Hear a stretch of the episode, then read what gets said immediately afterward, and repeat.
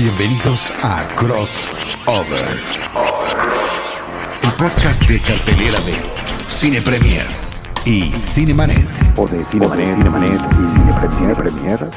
Porque aquí el orden de los factores No estilo. el crossover. Cine, series, plataformas. Streaming. Esto es Crossover.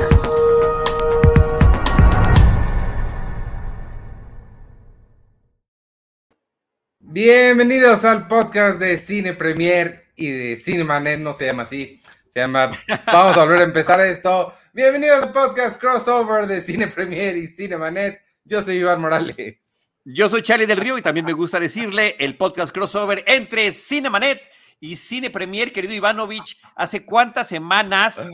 Ay, Dios No sé cuántas son, no las he contado, que no contábamos contigo. Bienvenido, qué gusto que estés de regreso y veo que vienes muy contento y muy alegre, lo cual es una alegría que se comparte y que te agradecemos nos traigas a esta mesa de trabajo. Son como tres semanas y claramente ya se me olvidó cómo hablar y qué estoy haciendo. Un poquito más y digo bienvenidos a Seinfeld. Sí, que ese ya, ya se acabó, Ivanovich, después de 180 episodios. ya se acabó, pero pues ya estamos aquí de vuelta. Estaba Rosalina y ya no está. Ahí está. Ahí está. Rosalina. Piñera. Aquí estoy, este, encantada de, de acompañarnos en esta emisión. Qué bueno tenerte de regreso después de estas tres semanas. Y bueno, creo que hay mucho, mucho cine que comentar. Algunos estrenos que ya se pasaron, pero otros que, bueno, que están en cartelera, continúan vigentes para el día de hoy. Hay mucho exactamente que se nos, se nos ha juntado, se nos ha juntado. Y pues es que también los estrenos ahorita de verano están, están intensos. Este, entonces, pues, si quieren, vamos a comenzar, si les parece bien.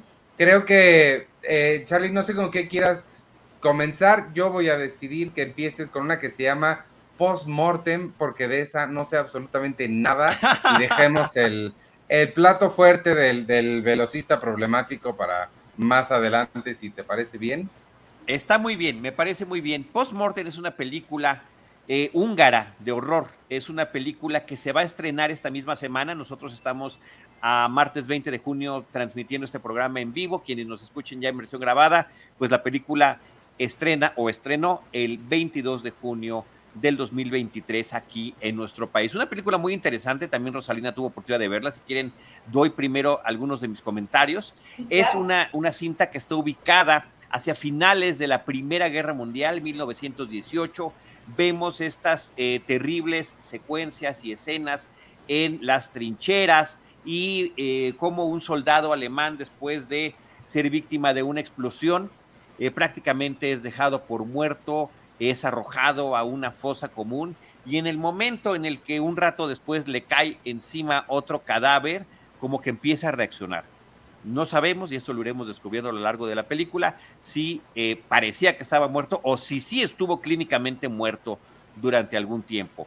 Después de ese prólogo, y esto es nada más parte de lo que se ve en el tráiler y además la premisa de la película, lo vemos seis meses después ya integrado a uno de estos espectáculos pues circenses, carnavalescos, que van recorriendo diferentes países y están en Hungría, están presentando, él resulta que es fotógrafo post-mortem, un fotógrafo que se dedica a fotografiar a gente que ya falleció para que los familiares tengan un último recuerdo de esa persona. Eh, acuérdate que hay por ahí una película de horror con Nicole Kidman que justamente manejaba este tema de estas fotografías post-mortem que nos parece algo verdaderamente lúgubre, pero si lo eh, ponemos en perspectiva hace más de un siglo, cuando la fotografía era algo que apenas estaba incipiente, tener la posibilidad de poder recuperar en imagen a ese ser querido, un hijo, una madre, un padre, un hermano, etcétera,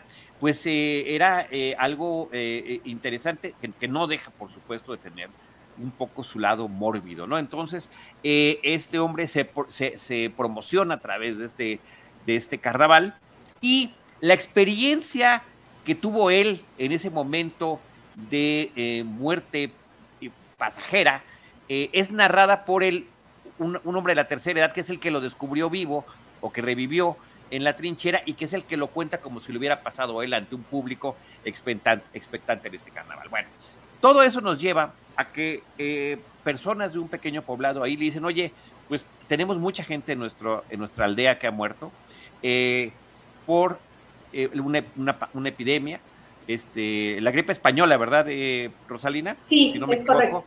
Más los que murieron en el conflicto bélico.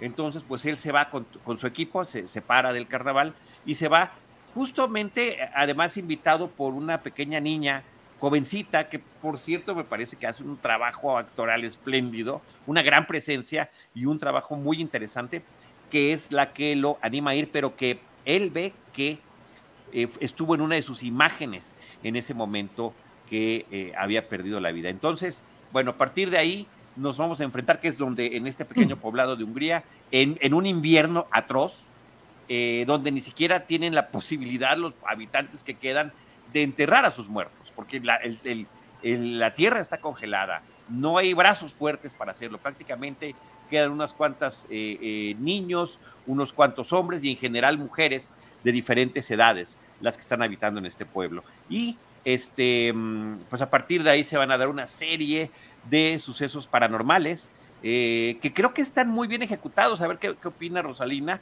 eh, en términos de la atención, algunos muy, muy explícitos, muy visuales, y todos me parece que francamente provocadores. Rosalina. Sí, bueno, mira, quiero de todo lo que has comentado, mi querido Charlie, quiero agregar que, bueno, esta película diría que, bueno, tenemos eh, pocas oportunidades de ver cine húngaro, ¿no? Además, bueno, de, los actores que ya conocemos, Belatar, Iván Sabo, este, pues, famosa trilogía, pero ver, una película, digamos, de género, eh, creo, que no recuerdo alguna, por lo cual es muy interesante. El director Peter Bergeri eh, también resulta muy atractivo que tiene una formación como psicólogo y que escribió una, su tesis con la cual se tituló es precisamente de la psicología del cine de terror, ¿no? Por lo cual parece que tiene como todos los elementos, los, el conocimiento para poder llevar este, pues una, película este, como esta, Post-Mortem. Eh, me parece que es, esta, esta obra tiene como todo el potencial, ¿no? Este, un tema pues, pues novedoso, ¿no? Eh, un, pueblo justamente como insertado entre la muerte, ¿no? La guerra, este, la epidemia, ¿no? Un, un, invierno, pues, que ha, azotado justamente la tierra, donde todo es desierto. Está también este tema de, de la superstición, de, de, los, temas religiosos, el folclore del pueblo húngaro. Un, este, este apartado temático de la fotografía post-mortem, que como dices, lo habíamos visto en la película de nosotros, de Alejandro Amenábar, y que era una práctica pues muy macabra y que ahora nos resulta pues realmente inquietante y hasta cierto punto, este, cierto modo perturbadora, ¿no? Y dos personajes que se van a encontrar que han tenido experiencias sobrenaturales porque han trascendido este, pues, los umbrales de la muerte. Entonces, bueno, cuando juntas todo esto y de repente, bueno, algo que me, me parece que no es muy este, acostumbrado, digamos, en el género, ¿no? Es ver de repente todo un pueblo, ¿no? Azotado por, por, el, por, por, fantasmas, ¿no? Pero aparte por espíritus más bien, que, que son como almas, eh, al parecer, muy resentidas por la manera en que se ha, se ha, este mundo y porque no se les ha dado la sepultura este, obligada o este, por, por, la, por la religión, ¿no? Como, como, como lo manda la religión.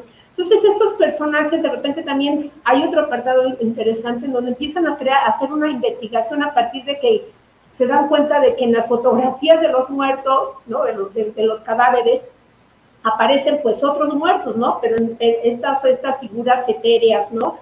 Que empiezan a ocurrir eh, cosas espeluznantes y que empiezan a atacar el mundo de los vivos. lo que yo siento, eh, que creo que de repente serían los puntos este, débiles de esta película, es precisamente la dirección de los actores. No me refiero tanto eh, al personaje de la niña, que me parece que es uno de los mejores logrados, pero de repente el, actor protagonista, que es este soldado, ¿no? Que ha revivido, pareciera que sus reacciones no corresponden a toda la intensidad del miedo de las cosas espeluznantes que está atestiguando, ¿no?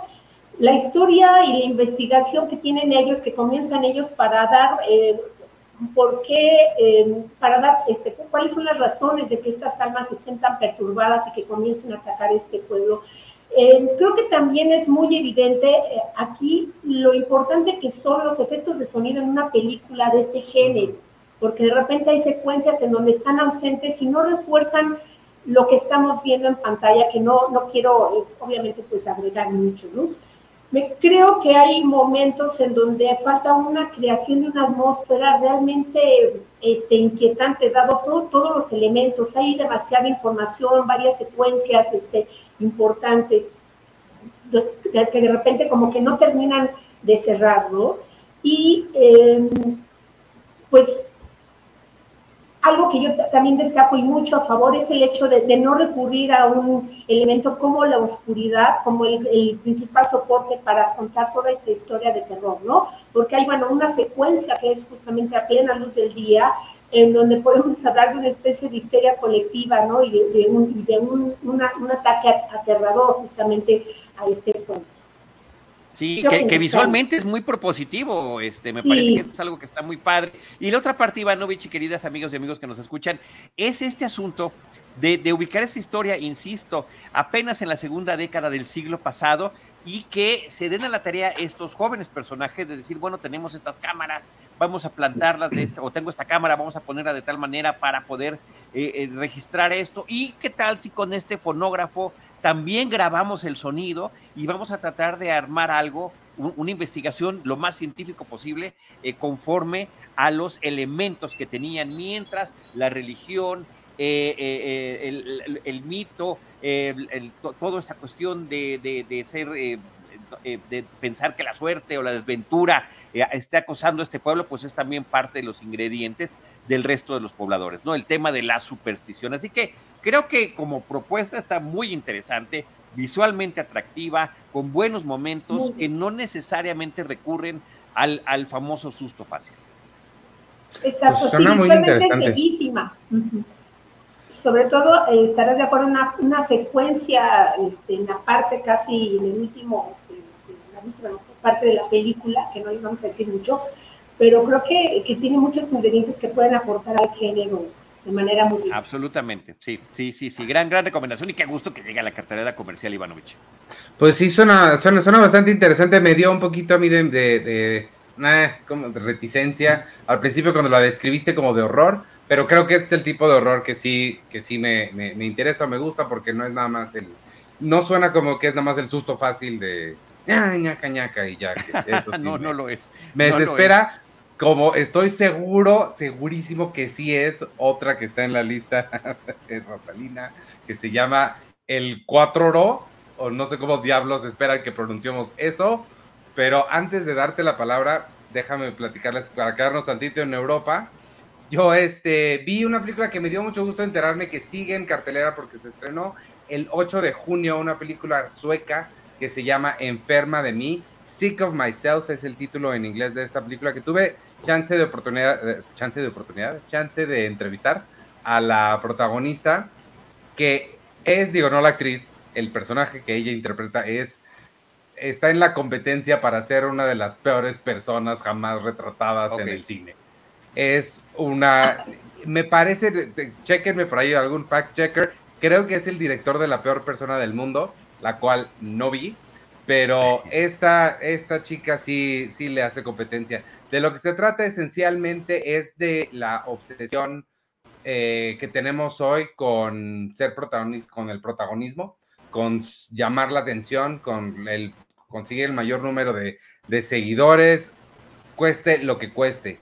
Es una pareja, em, él es un artista, diseñador de muebles que está poco a poco empezando a ganar reconocimiento. Ella, quién sabe qué hace, trabaja de, mesera, pero lo que es es esencialmente lo que conoceríamos como una influencer en potencia, o es lo que quiere ser, porque nada más quiere ser famosa. La fama que empieza a agarrar su novio al estar construyendo estos muebles, le empieza a ella a doler un montón, porque pues ya como él se está volviendo más importante que yo, y ella empieza, a partir de un incidente que le sucede en una cafetería en la que de repente llega una muchacha cubierta en sangre porque la atacó un perro, y esta chica, la protagonista, intenta eh, pues cuidarla o la agarra así y se llena de sangre. A ella no le pasó nada, pero termina cubierta de sangre. y se regresa así a su casa y se da cuenta que todo el mundo le empieza a poner mucha atención. Y a partir de eso ella comienza a hacer cada vez cosas más extremas para llamar la atención hasta llegar al punto de, terminar en un hospital casi completamente desfigurada y este y bueno, llega a unos extremos espeluznantes y está bien interesante la película. Es de estas películas que ya casi no vemos, eh, que son lo que le llamaríamos como mid-tier para adultos, que casi no vemos en cines y que por eso quería yo hablar de ella y me da gusto que siga en cines porque de nuevo esto es algo que ya he dicho antes, pero siento que estas películas sobre personas humanas haciendo cosas, explorando la naturaleza humana en todas sus vertientes, son las que valen para mí al menos más ver la pena, eh, vale la pena ver en pantalla grande, porque pues es vernos con un gran espejo ahí enfrente. Y, vale mucho la pena. Enferma de mí se llama. Sigue en cines, ya no debe quedarle mucho para que la quiten porque pues estas no sobreviven mucho. Además es sueca, pero este, si pueden, nada más me duele muchísimo el acento que le está ahí en mí, en el, en el póster, pero fuera de eso vale mucho la pena ir a verla este, en cuanto puedan, está muy padre. Y si que alguien quiere checar si es el director de, la peor No, no es el mismo director, este ya lo ah, estaba checando Rosalina, Rosalina. Ah, qué bueno. Sí, bueno, el, director de esta película se llama Christopher Bordy, y, bueno, pero sí son los mismos productores. El del, en, el, caso de la peor persona del mundo es Joaquín Pierre, ¿no? Es el de, de Lars von que hace eh, exactamente esta otra, otra historia. Ok, ah, pues ahí está.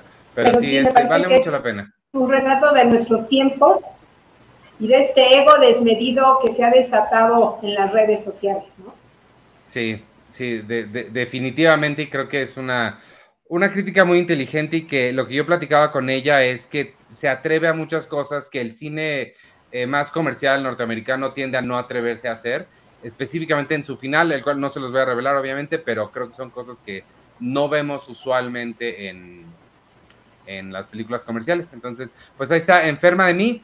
Y ahora sí, si te parece bien, pasemos a el cuatro ¿Tú, Charlie, quieres? Antes, antes, antes de pasar al cuatro o eh, eso que nos, va, que nos va a platicar Rosalina, sí mencionar esto que estabas diciendo, que estaban comentando ambos,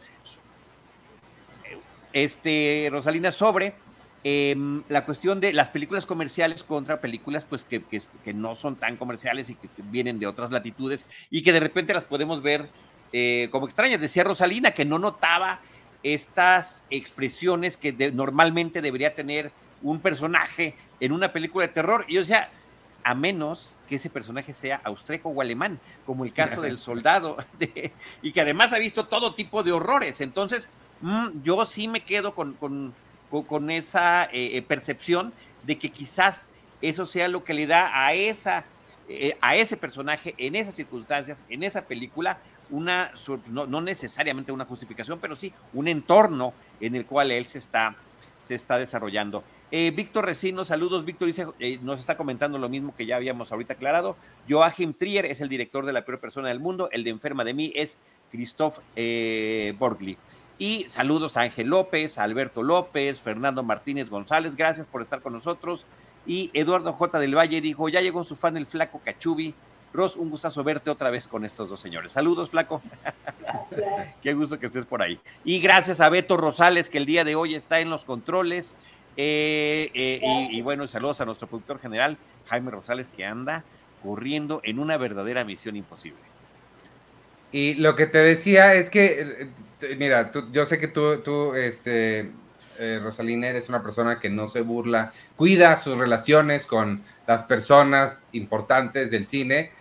Yo al parecer no, y me burlo de los títulos que les ponen a las películas en México. Me estoy refiriendo al Aro 4, pero que aquí decidieron en el póster poner un 4 en lugar de la A, haciéndolo imposible de leer, pero al Aro 4 es a la que me estaba refiriendo. Ah, ok, muchas gracias por esta percepción. Y eh, eh, bueno, antes de, comentar esto, tienes toda la razón, este Charlie, fíjate que es, esto se, se, me, se, me, salió, creo que tiene, creo que justamente eh, el ver cine de otras latitudes también nos acerca otras maneras de ver y de, percibir. Y en este caso, bueno, el personaje que se vuelve este fotógrafo post-mortem, que aparte, de, digo, de manera simbólica, me parece que es, es extraordinario en este sentido de crear como este vínculo, ¿no? Entre los muertos y los vivos y de capturar este momento, es decir, como un símbolo de, de, sí mismo y del papel que le ha tocado y que le, que le toca jugar justamente como en esta historia, ¿no? Dada su experiencia con el más allá. Y bueno, este, vamos este, al aro, y, y es que qué bueno que lo comentas, porque aquí nos va, ocurrió, ocurrió algo similar, justamente como con el aro 4, el despertar, que es dirigido por Isashi Kimura, y que bueno, se deslindan en muchos aspectos con esta, con la obra de Hideo Nakata, que bueno, nos estremeció a todos allá en 1988, a partir, bueno, pues de esta maldición, ¿no? Iba pasando de persona a persona tras ver un, un video en un VHS y que después de cierto tiempo, pues ocurría una muerte espeluznante a partir, bueno, este, de estar bajo la maldición de un personaje muy, muy, muy inquietante, ¿no? En esta eh, versión, digamos, ya del 2022, pues creo que queda claro que el tiempo ha transcurrido, que las cosas han cambiado, que el mundo es otro, ¿no? Porque, bueno, pues ahora realmente pues ver un video en, VHS pues se, se, antoja como una verdadera este, reliquia, ¿no? Y el tema de las redes sociales nuevamente está muy presente porque ha habido, hay una alerta de varias muertes misteriosas en la ciudad después de ver un video que se, que se transmite por las redes, lo cual en, varias ocasiones se habla acerca del potencial que tiene, ¿no? Si en aquel eh, pasado, eh, en, la, pasada este, versión de, de Ringu, eh, el video lentamente iba pasando de mano en mano, pues aquí el potencial de las redes, pues podría, manejan la teoría de que podía terminar con la vida de muchas personas en, en, en un tiempo récord, ¿no? Lo interesante aquí, yo creo que parte de las aportaciones de esta película es confrontar nuevamente la superstición con la ciencia, como mencionó este Charlie en la película de Postmortem, ¿no? Este, una joven que tiene un alto coeficiente intelectual, un chico, en, en, un programa este, televisivo, es retado por un medium, ¿no? Al parecer, este, también que, es, tiene una carrera eh, farsante, para que ella resuelva a través, digamos, de la ciencia, pues esta maldición que está azotando justamente, bueno, a, a la ciudad, ¿no? que resuelva eh, en, menos, eh, digamos, este, antes de que sigan ocurriendo estas muertes. Otro de los cambios que vamos a ver es que ya el, plazo para morir no es de siete días, sino de 24 horas, ¿no? Y a partir de ella, de, utilizando la ciencia, el método científico, intenta este, dar, este, resolver por lo menos un escudo o un soporte o una defensa contra esta maldición que, que parece ser se puede expandir, ¿no? Lo curioso es que, más allá de, digamos, de esta atmósfera aterradora de, la, de la, propuesta de Hideo Nakata, es aquí el giro que se, le, que, se le da, sobre todo en la parte final, ¿no? Porque hay, hay de repente este, mucho humor, mucho humor negro, especialmente en la secuencia post-créditos que van a ver ustedes, en donde ya después está esta teoría de que, bueno, ni, ni, siquiera teniendo como todos los medios adecuados para poder hacer frente a una maldición, podemos estar tranquilos o ser obedientes, ¿no? porque también es una película que habla acerca de, de, lo desobedientes que somos como seres humanos, ¿no? No veas ese video y todo el mundo va y lo ve, ¿no? No pases ese video y todo el mundo va y, lo copia. Es decir, todos estos riesgos, ¿no? Que, bueno, sin los cuales no existiría, por ejemplo, también esta, esta película. Creo que em, si van con la intención, obviamente, bueno, de estremecerse de, de inquietud y, y, de dar alaridos, esta película se, se, dirige hacia otro campo, no menos interesante, pero es justamente el que les decía, como el de la comedia, con todo ese sentido del humor que, tienen en Japón, ¿no? Con este actuar de repente que para nosotros nos parece a veces eh, candoro, candoroso, este, tal vez este, un poco ingenuo o que no eh, se apega justamente pues a, los gritos y alaridos que, que emitiríamos aquí los mexicanos, ¿no?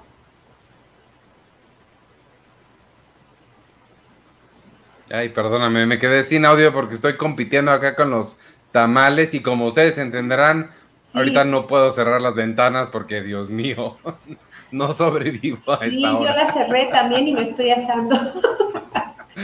Oye, pues suena mucho mejor de lo que esperaba. Pero por eres favor. muy buena vendiendo.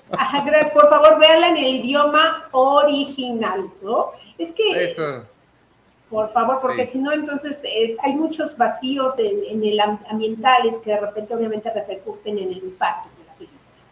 Totalmente de, de- de acuerdo. Este, tengo muchos amigos que trabajan en, en la industria del doblaje y, y me da pena por ellos, pero sí vean las cosas en, en idioma original. Esta semana se estrena, o la semana que entra, perdón, se estrena Elementos, no, esta, Elementos, y Esta va a estar sí. difícil encontrarla en idioma original, pero hagamos lo que se pueda. Pues, si les parece bien, pues ahora sí, suéltense con, con The Flash, que ya hicimos esperar mucho a la gente y creo que es el estreno grande de la semana. En Estados Unidos, ahorita que mencioné elementos, están las dos, las pusieron a competir como si el arte se tratara de carreras de carros y a las dos les fue espantoso en taquilla. Espero que eso no refleje su calidad. Yo le tengo muchas ganas a Flash No, y a Elementos, no, por to- supuesto, entonces suéltense. Más allá, mi pregunta nada más para comenzar la discusión es, más allá de Michael Keaton, que estoy seguro que es increíble ver, ¿sí vale la pena la película?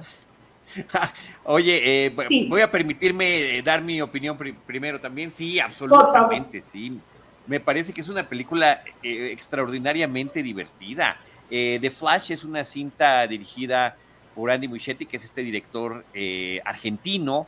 Él hizo esta película que se llama Mamá, se la produjo Guillermo del Toro, después hizo las dos partes de la versión cinematográfica de It o Eso, la novela de Stephen King que eh, eh, pues me pareció que fue una buena adaptación en su momento, pero bueno, viniendo de este entorno de esas películas de horror, se embarca en una película de eh, basada en personajes de cómics, una película de aventura y una película a la que le imprimió algo que creo que extrañábamos mucho en las cintas recientes de DC Comics, recientes me refiero de, pues, de los más, de más de 10 años, que es el sentido del humor.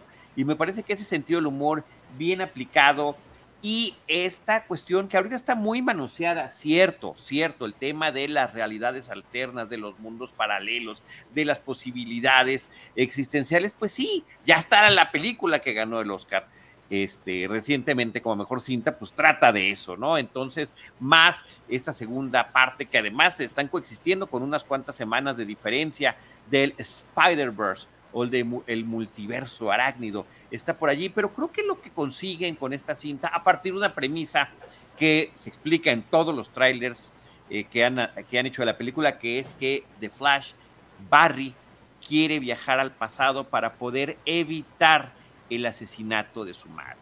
Pero al, al momento de hacerlo, crea una vertiente histórica temporal que significa un riesgo enorme y absoluto para la humanidad y a partir de los elementos que tiene de su propia versión más joven con la que se encuentra, no de Superman, sino de Cara, la prima de Kal-El, eh, que es la que existe en esa realidad, y de el Batman que nosotros conocimos interpretado por eh, Michael Keaton, aquellas eh, par de películas que hizo Tim Burton a finales de los 80 y principios de los 90, y que ha tenido un, impacto muy importante interesante desde entonces, y el hecho de que Michael Keaton eh, ya en esta séptima década de su existencia vuelva a ponerse el traje y vuelva a tomar el personaje, me parece que resulta muy interesante y sobre todo, insisto, de una manera muy entretenida que termina aludiendo a otras películas, muchas, y termina aludiendo, no quiero decirlo, ya ahorita ya el,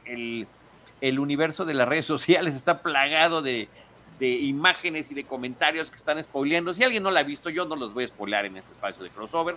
Hay muchas sorpresas muy bonitas que nos vamos encontrando, un fanservice, sí, bien ejecutado eh, para poder eh, brindarnos este entorno de diferentes personajes de DC Comics, es decir, diferentes versiones de Batman, diferentes versiones de Superman, la propia distinta eh, diferenciación de The Flash, de Barry, que al, momento de encontrarse con sí mismo, pues uno de los dos Barry tiene que actuar un poquito más maduro.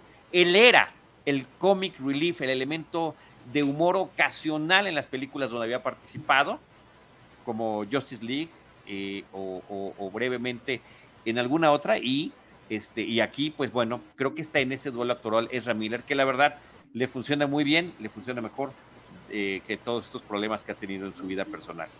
¿Está medio basada en Flashpoint? Sí, sí, sí, absolutamente sí. Sí, oh. no, no tan, eh, no, o sea, sí es la fuente, pero no digamos que no está tan Tanto, fiel tantísimo. a esa historia. Claro, exacto, exacto. Tengo muchas preguntas, pero todas son de spoiler. Rosalina. Bueno, yo, yo también la disfruté muchísimo, bueno, como niña así de, este, de 10 años este, y, y a partir sin palomitas, eh, creo que el cine nos ha educado mucho respecto a lo que son las paradojas del tiempo, ¿no? A partir de películas como Terminator Volver al Futuro, ¿no? Que, son como obviamente referentes de, lo que puede ocurrir justamente si haces este, cambios, ¿no?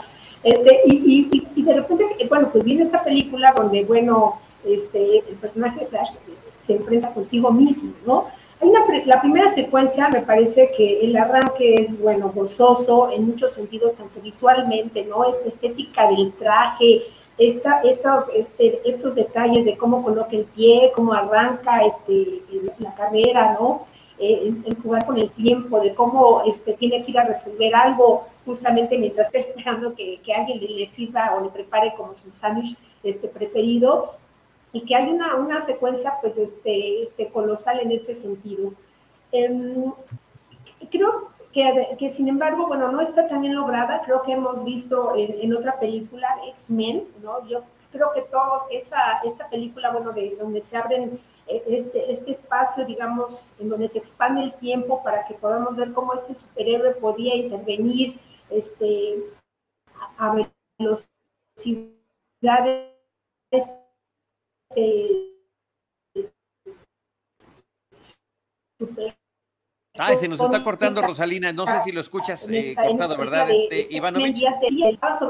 Sí. Days of Future Past. Rosalina Piñera. Rosalina, voy a levantar la mano. ¿Perdón? Es que creo que no me escuchas. Es que no, ya, ya te, te, te congelaste. Eh, ¿Por qué no te desconectas y te vuelves a conectar?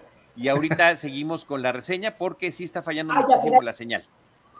Sí, por favor. Ahorita Claro. te vuelvo a dar acceso nuestro Claro. productor Beto Rosales. Claro. Eh, mientras tanto, no sé si eh, quieras, eh, por favor, Ivanovich, plantea algunas de tus preguntas. Trata de que estas no conlleven a respuestas que podrían ser spoilers para nuestra audiencia. Este, Thomas Wayne, figura.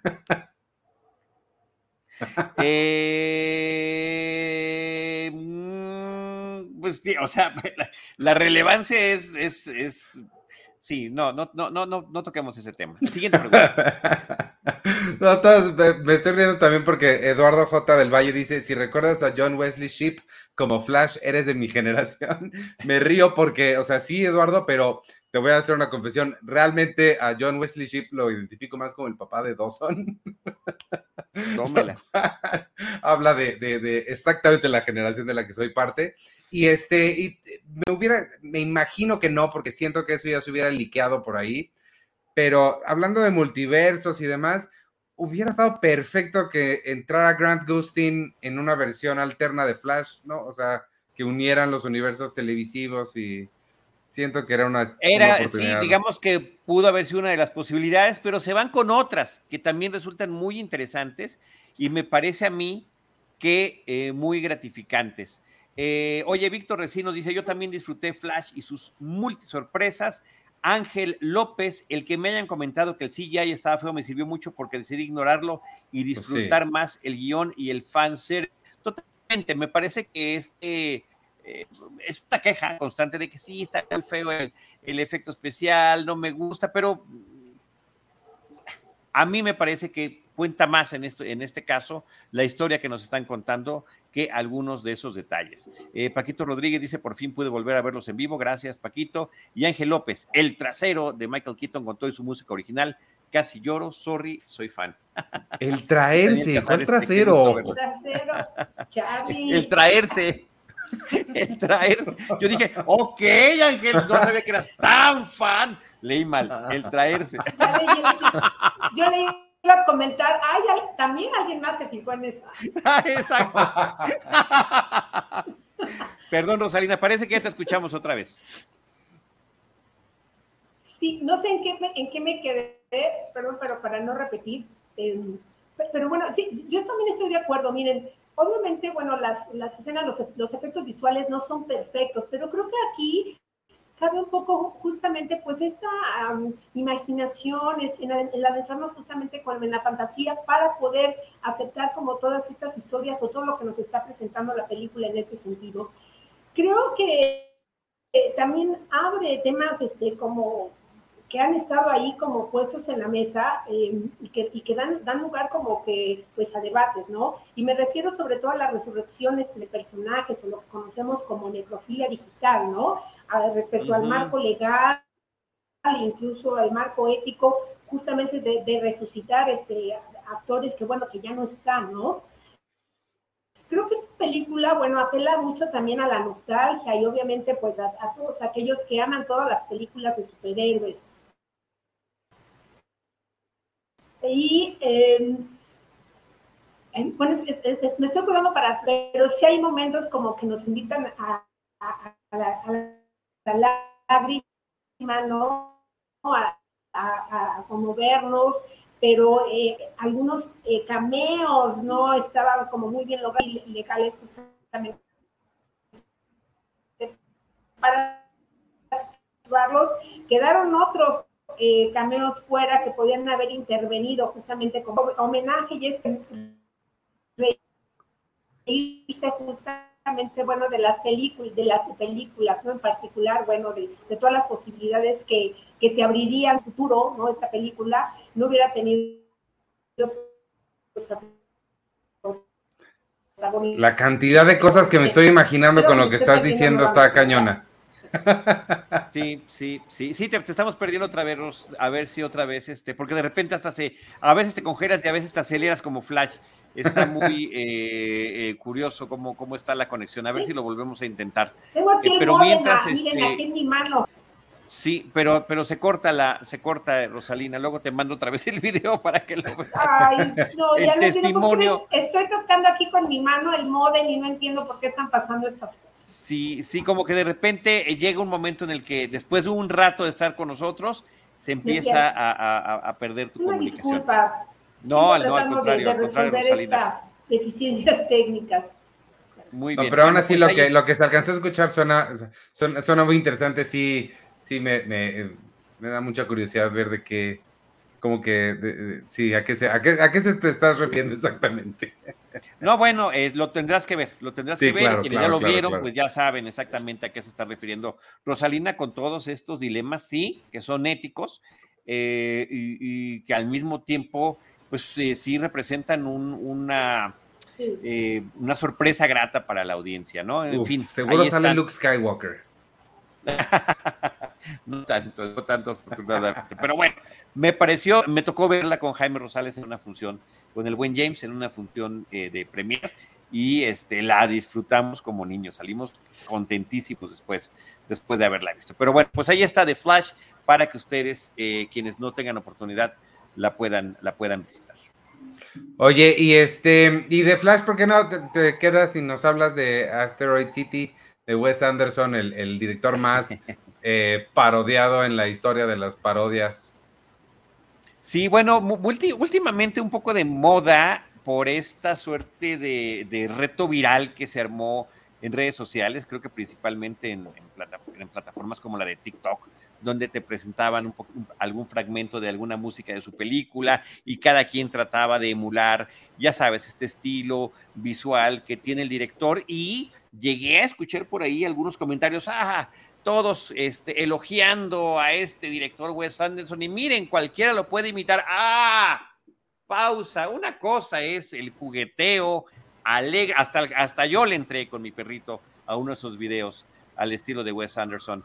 Pero una cosa es poder tratar de eh, utilizar tal vez la paleta de colores, tal vez el estilo visual, tal vez eh, la forma en la que acomoda su cámara, pero otra muy distinta, trascender como lo ha hecho él a lo largo de su trayectoria cinematográfica, con este estilo que más allá de lo visual, también en lo que tiene que ver con lo narrativo y lo temático, con los extremos a los que lleva sus personajes o a la forma en la que está retratando un- una realidad en los linderos con la fantasía, me parece que ahora logra llevarlo a un nuevo nivel en esta película de Asteroid City, que en principio trata sobre un programa televisivo de los 50 que está retratando la forma en la que un autor está buscando la inspiración para una puesta en escena de una obra sobre un poblado que se llama Asteroid City en algún desierto estadounidense cerca de donde hay experimentos de bombas nucleares y que nosotros vemos esa puesta en escena como película. Entonces sí, de entrada tiene estos, esta serie de niveles que maneja la cinta, por supuesto una multitud de personajes interpretados por grandes histriones. Está en esta ocasión, además de los tradicionales, la inclusión, entre otros, de Scarlett Johansson y de Tom Hanks. Jason Schwartzman, que es uno de sus regulares, me parece que está posiblemente, a ver, Rosalina, si no estoy exagerando, posiblemente en la mejor interpretación de un personaje en las películas en las que él ha participado con Wes Anderson. Me parece que tiene un personaje formidable que está debatiéndose entre el duelo, la pérdida, el no saber qué hacer y, una historia que por una parte está aludiendo a los conflictos personales existenciales de duelo que tienen algunos personajes y mete por ahí el elemento también de la ciencia ficción. Eh, Steve Carell también vi. ¿Era Steve, Carell? está por ahí, sí. sí, sí, sí. Bueno, Jeff Goldblum en un micro papel, un cameo básicamente, pero que lo hace fantástico. Y hasta Margot Robbie tiene por ahí también un cameo. Entonces, no, eh, yo la disfruté plenamente, es una sorpresa y es una explosión de sensaciones, lo que a mí me dejó una película como Asteroid City. Rosalina. Pues es que yo no la he visto. Ah, pensé que ya la había visto, perdóname, perdóname. No, no, no, y muero de ganas también, ¿no? Pero con el tiempo no. Adelante, Rosalina. bueno, pero nos puedes hablar de tu perspectiva de Wes Anderson. Ay, bueno, a, mí me encanta porque, como dices, este estilo, pues, de, de los personajes hieráticos, de repente en situaciones absurdas, en donde ahorita que estamos hablando también de Flash, donde también como que el tiempo transcurre como a otra velocidad, ¿o no? O no sé si les da esa tentación, ¿no? Creo que hay muy pocos autores este, hoy en día que pueden, bueno, conjuntar o convocar a, a, tamañas estrellas, ¿no? De alto perfil para, pues, poder eh, ahondar como en, esta película y hacer, bueno, este, pues, un acoplamiento como muy interesante de talentos, de personalidades, de rostros, de nombres, ¿no? Me encanta el, el señor Wes Anderson, entonces, terminando, este, apelaré a, tu propuesta, Charlie, para ir a verla. Muy bien. Ivanovich. Este, sí, no, pues yo también, fíjate que a mí Wes Anderson nunca me ha encantado, es alguien que siempre he respetado mucho y me gusta, eh, me, gusta que le guste a la gente y qué bueno que exista, pero a mí particularmente no, con, no suelo conectar mucho con él, pero esta con, solo por el elenco este, que mencionaste, sobre todo Steve Carell y Tom Hanks, creo que me, me está llamando más la atención que otras pasadas. Siempre las veo, siempre las veo porque son películas importantes que uno debe ver, pero sí, a mí en lo particular no, nunca he conectado mucho con él. Sin embargo, con lo que decías de que hay mucha gente que lo está imitando, creo que sucede algo similar. Hay un documental que se llama eh, My Kid Could Paint That, ¿no? Eh, mi hijo podría pintar eso, que habla sobre arte moderno y cómo el arte contemporáneo moderno eh, parece que cualquiera lo podría hacer.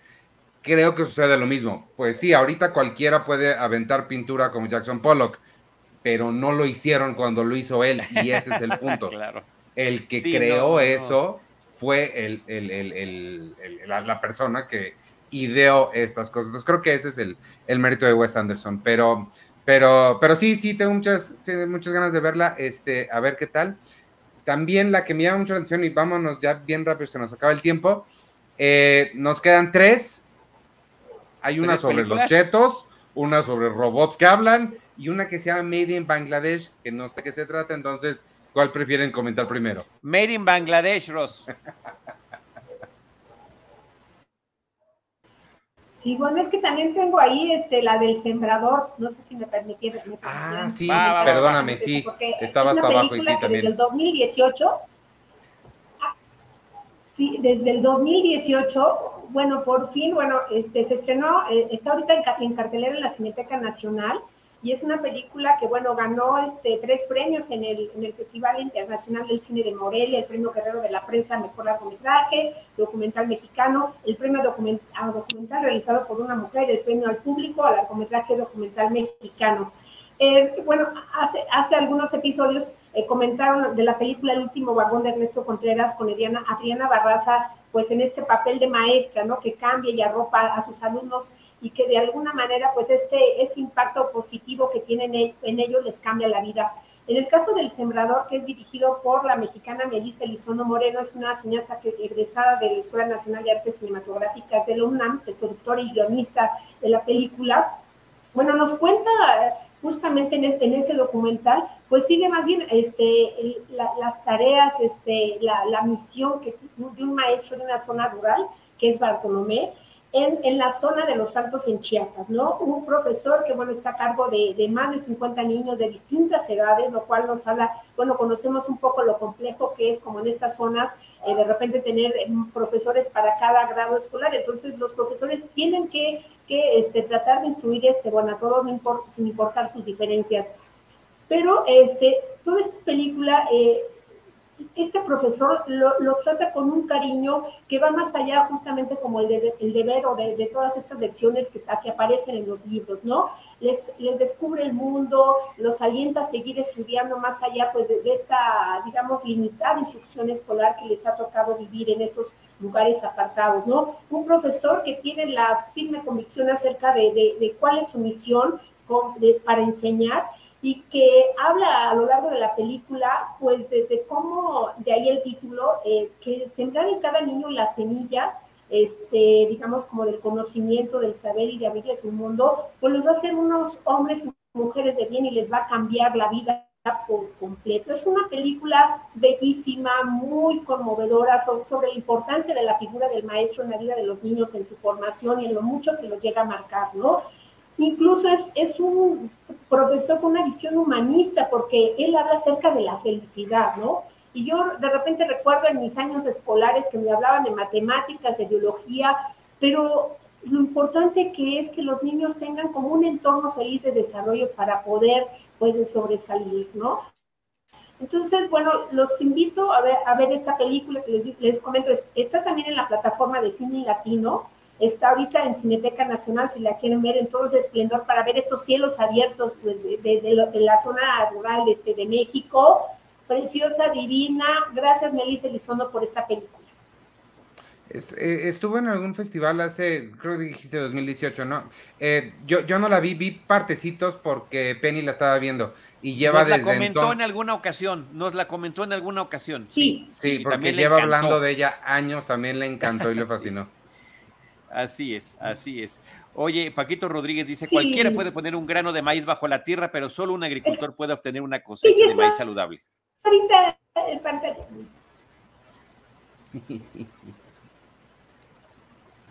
Sí, no sé, es- perdimos otra vez a Rosalina, se nos congeló.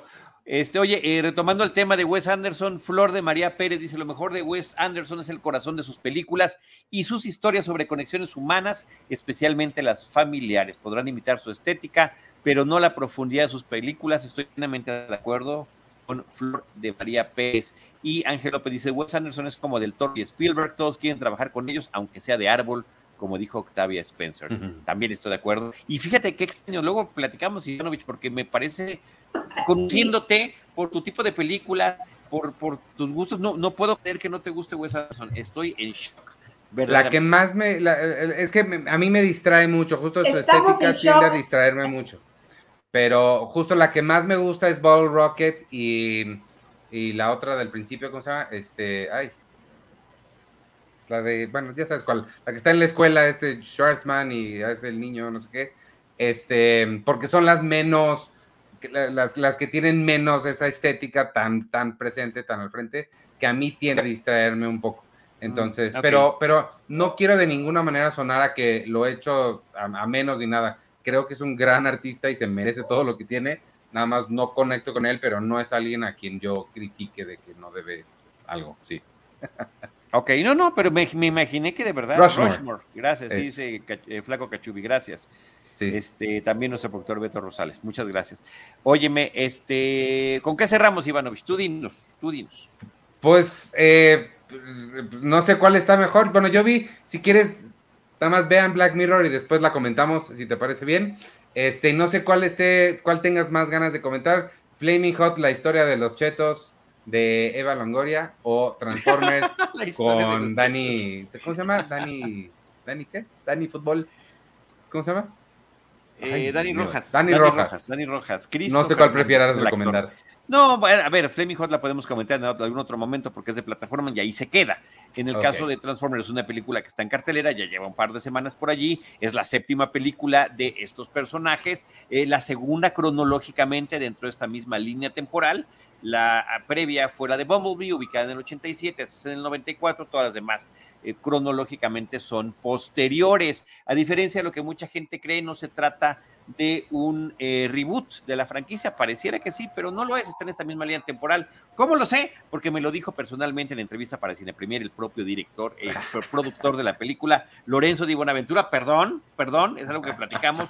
No es un reboot, lo dice dos veces en la entrevista, no es un reboot, se trata de la misma línea temporal, pero sí nos presenta a un Optimus Prime que eh, pues lo único que desea en ese momento es salir de la Tierra, aún no ha forjado sus vínculos con personajes humanos, eh, aparecen por primera vez los Maximals, que son estos eh, seres artificiales que tienen forma de distintos animales. Optimus Primal es el líder de ellos, que es el que tiene la forma de orangután y bueno, en algunas cuestiones de movimientos y demás, por supuesto que nos termina recordando eh, las propias hazañas de King Kong en pantalla. El director de la película, Steven Caple Jr., es un hombre que viene del cine independiente, varios cortometrajes con historias muy humanas, eh, con historias sobre carencias afectivas, carencias socioeconómicas, eh, muy interesante. Su primer largometraje se llama The Land, tiene un corto por ahí que se llama A Different Tree, un árbol diferente, se refiere a un árbol genealógico que está buscando una niña, está en, está en, está en YouTube este corto, está muy bonito. Cuando le dejan en la escuela, pues hazme el árbol genealógico de tus papás, y ella no conoce a su papá. Entonces, ¿qué, ¿qué, pasa con ese espacio que está en blanco de su vida? ¿De qué manera se resuelve la historia? Esa sensibilidad la logra traer a una película extraordinaria y ridículamente comercial como Transformers, El despertar de las bestias, Steven Caple Jr., al presentarnos a sus personajes humanos que están viviendo circunstancias con las que nos podemos identificar plenamente, ya sea la falta de trabajo, la necesidad de apoyo para un hermano que está enfermo, o esta otra chica, Elena, que tiene un trabajo, pero que eh, es explotada por su jefa, que se lleva todo el crédito del esfuerzo que ella le mete, ¿no? Y después, bueno, ya se involucran con los Transformers y tienen esta aventura que los lleva hasta el Perú y demás. Una película donde no está el clásico villano de la, del resto de las películas que en diferentes versiones se presenta una y otra vez. Entonces, me parece que termina siendo un poquito más pausada en términos de lo frenético que son las películas eh, dirigidas por Michael Bay y más entendible porque llega un momento en el que hay un engolosinamiento de efectos especiales digitales que hace que no entiendas ni siquiera qué está pasando. Entonces, creo que esta está más entretenida de lo que hubiera yo podido pensar. Pues a mí me llama la atención que son las, estos, los, ay, no, se me olvida cómo Maximals. se llaman los, los Maximals. Este, me suena medianamente interesante, creo que eh, para, sabiendo lo que es y que no pretenda ser más de lo que es, pues creo que puede funcionar. Bumblebee estuvo padre, esa sí la, la, la disfruté, me acuerdo. Sí, entonces. sí. Y bueno, y lo que estabas mencionando, la, la, participación de Christopher Hernández con un personaje que se llama Will Jack, que es un Transformer que tiene acento latino y que tiene esta personalidad de, eh, pues sí, de, de, de, que ha transmitido en su, eh, en su serie, de, en la serie de Ted Lasso en la que participa y que el propio acento en inglés que tiene el mexicano Christopher Fernández, eh, Fernández le da al personaje que tú dices, oye, qué raro que haya un, un, un, este, un personaje con acento latino Transformer, que no son de Cybertron. Pero él mismo dice, tengo acento, ¿no? Es un Transformer que vive en Perú, entonces posiblemente por eso se le haya pegado. Está muy ah, chistoso, cool. de verdad que lo hace muy, muy simpático y eh, fue un descubrimiento muy interesante hasta para el productor y director de la película, que, que no imaginaban que iba a tener tal efecto, ¿no? Dicen el resto de los personajes, yo tengo tal armas, yo me transformo en tal cosa, y este es simpático, ¿no? Este, y es divertido. Entonces, bueno, pues me parece que es una aportación muy interesante.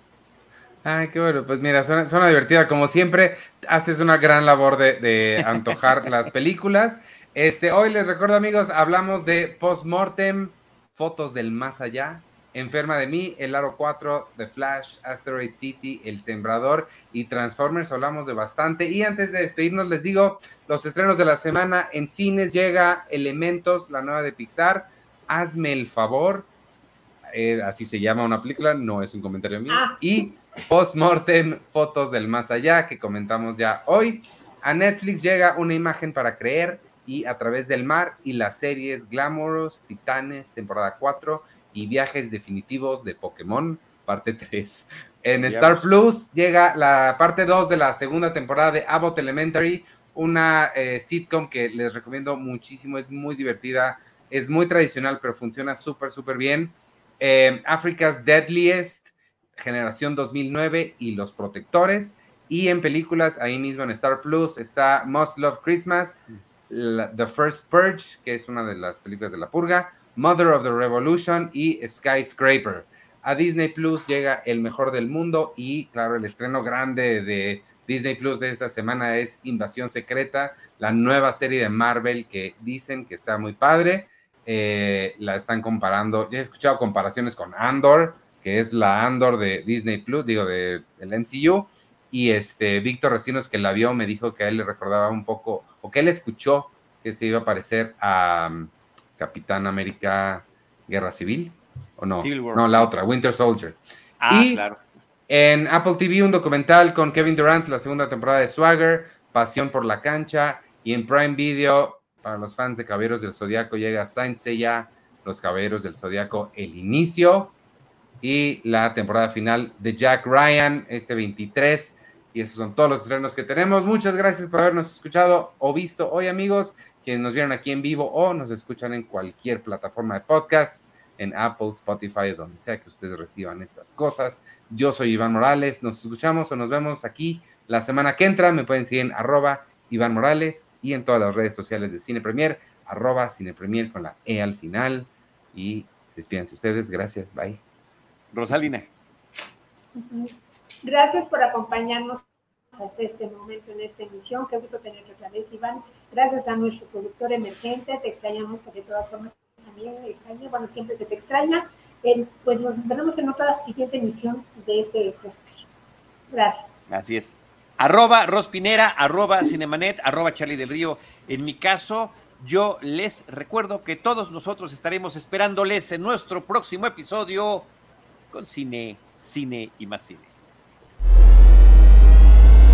Cinemanet y Cine Premier presentaron Crossover. El podcast de cartelera de Cine Premier y Cinemanet. Hmm, ¿O era al revés?